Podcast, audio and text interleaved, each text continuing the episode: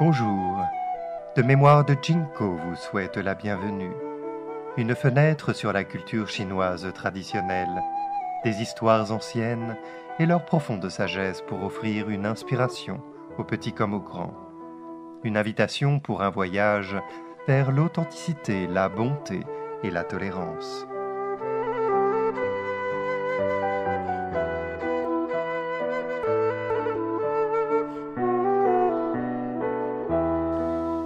Le saint patron du wok et de la vérité affichée.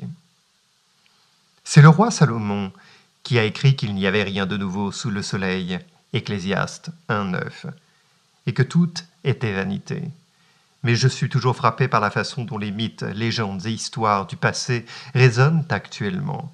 Non seulement résonnent, mais projettent également une nouvelle interprétation sur ce qui se passe et pourquoi.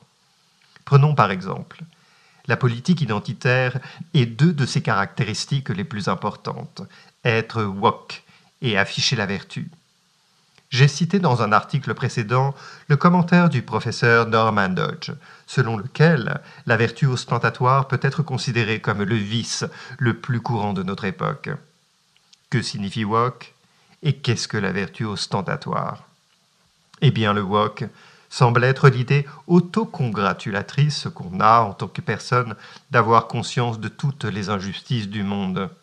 Sexisme, racisme, agisme, religionnisme, vous l'appelez isme et ajoutez le mot obligatoire inégalité.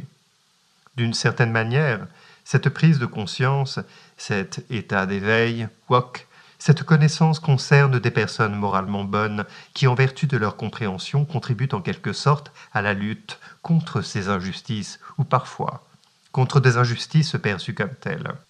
La vertu ostentatoire est l'expression extérieure de cet état de wok, par laquelle nous faisons savoir à tout le monde que nous sommes conscients et par conséquent accumulons des médailles morales, des badges et des points brownie. Collectionner insignes et médailles de vertu.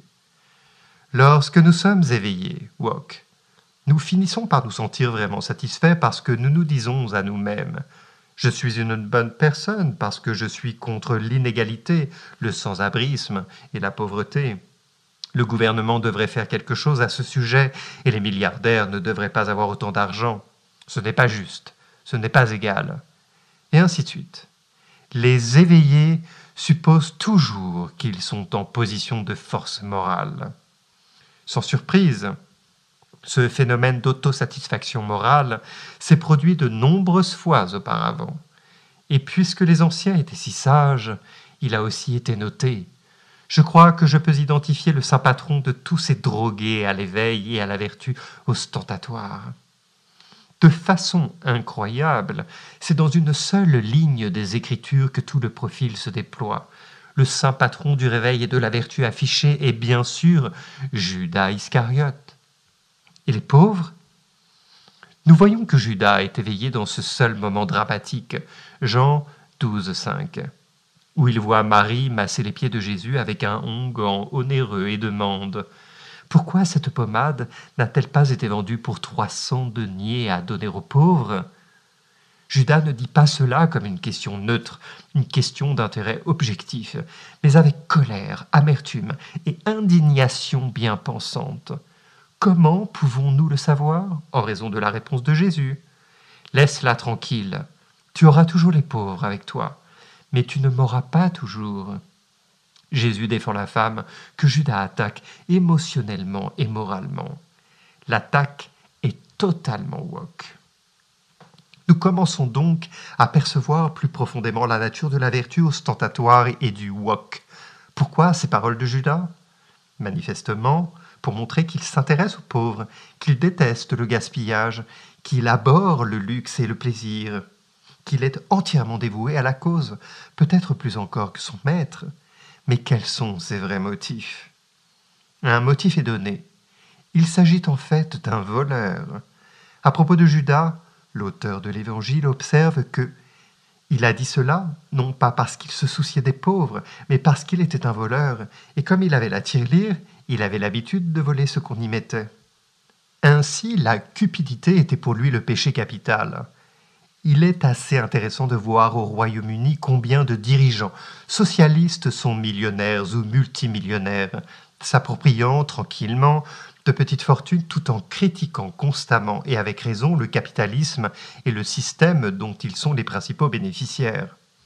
Un vice secondaire qui en découle est une profonde hypocrisie. Utiliser la couverture de son travail pour accumuler pour lui-même. Mais notez aussi, outre l'hypocrisie, la trahison concomitante. Judas accepte plus tard 30 pièces d'argent pour trahir le Christ. Le premier vice démontre l'incapacité à être fidèle à soi-même ou à ses propres paroles, et le second l'incapacité à être fidèle à son maître, chef ou patron. Il semble que l'hypocrisie mène à la trahison. Les profondeurs de l'envie. Mais il y a peut-être un motif encore plus surprenant et révélateur, l'envie. Judas enviait le Christ, enviait son importance et la façon dont les autres répondaient à la bonté du Christ. Cela me rappelle ce merveilleux moment dans Le Paradis perdu de Milton, où Satan surprend pour la première fois Adam et Ève dans le Jardin d'Éden et réfléchit à la façon dont il va les corrompre. Ce faisant, il projette sur Dieu ses propres motifs lorsqu'il dit ⁇ Tout n'est pas à eux, pourquoi leur Seigneur les envierait-il? Je vais donc exister leurs esprits avec davantage de désir de savoir et rejeter les ordres envieux, inventés à dessein pour les garder bas. Tout n'est pas à eux fait référence au fait que Satan a entendu le couple discuter de la condition pour rester au paradis. Ne pas manger le fruit. Leur possession de l'Éden n'est donc pas absolue mais conditionnelle. Satan explique que Dieu refuse de donner à Adam et Ève la libre jouissance, pour ainsi dire, de l'Éden et leur fournit plutôt un bail, parce qu'il est envieux et veut les garder bas. Ils sont simplement locataires et non propriétaires du paradis. C'est une observation absurde, sauf pour un esprit totalement préoccupé par et projetant sa propre envie. Dans l'évangile de Jean sur Judas, la fragrance du parfum remplit toute la maison, et tout le monde peut en profiter. Mais pas Judas.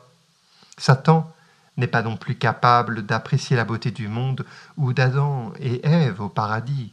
Au contraire, ils sont tous deux envieux. Comme l'a fait remarquer Samuel Johnson, presque chaque crime est commis à l'aide d'une qualité qui aurait pu produire de l'estime ou de l'amour si elle avait été bien employée. Mais l'envie n'est que mal sans mélange et véritable.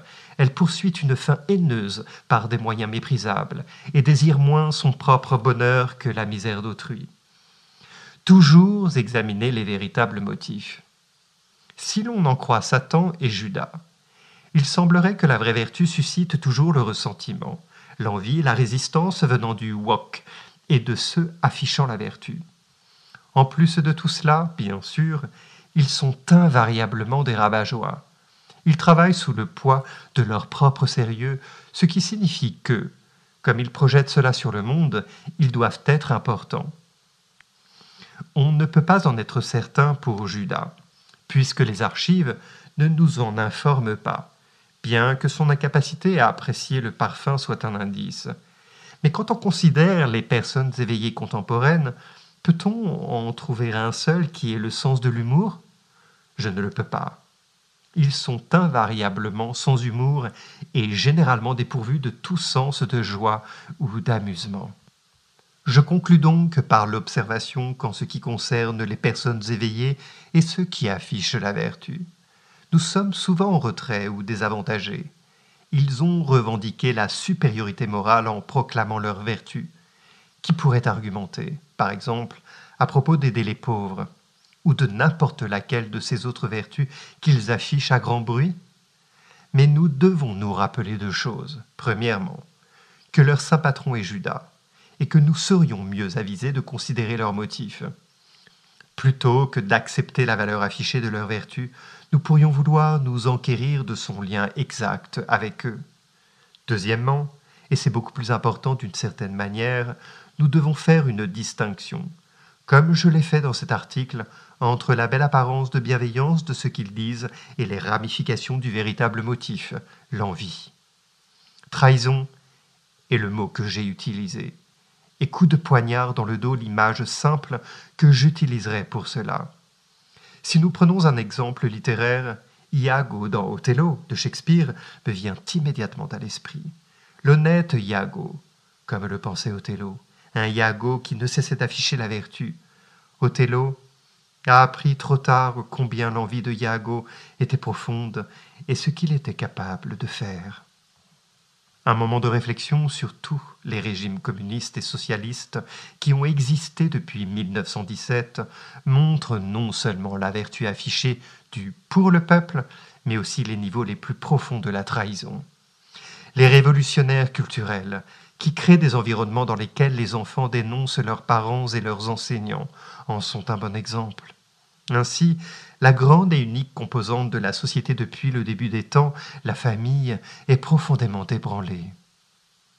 Bien sûr, cela commence à se produire maintenant en Occident où les étudiants dénoncent leurs professeurs en raison de leurs opinions parce que les professeurs les mettent mal à l'aise, ou bien de jeunes enfants dénoncent leurs parents parce que les enfants veulent une opération de changement de sexe, ce que leurs parents peuvent juger peu judicieux.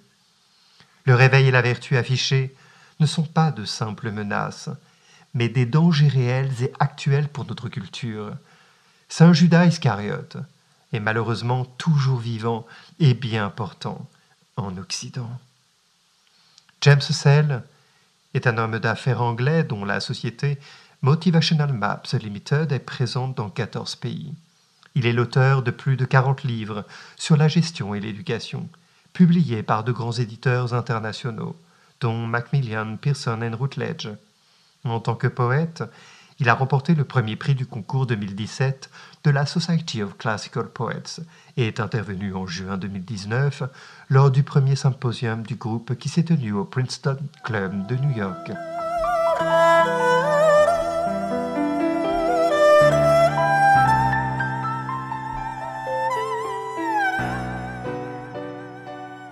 De Mémoire de Jinko vous remercie d'avoir écouté ce podcast. Au plaisir de vous retrouver pour d'autres histoires.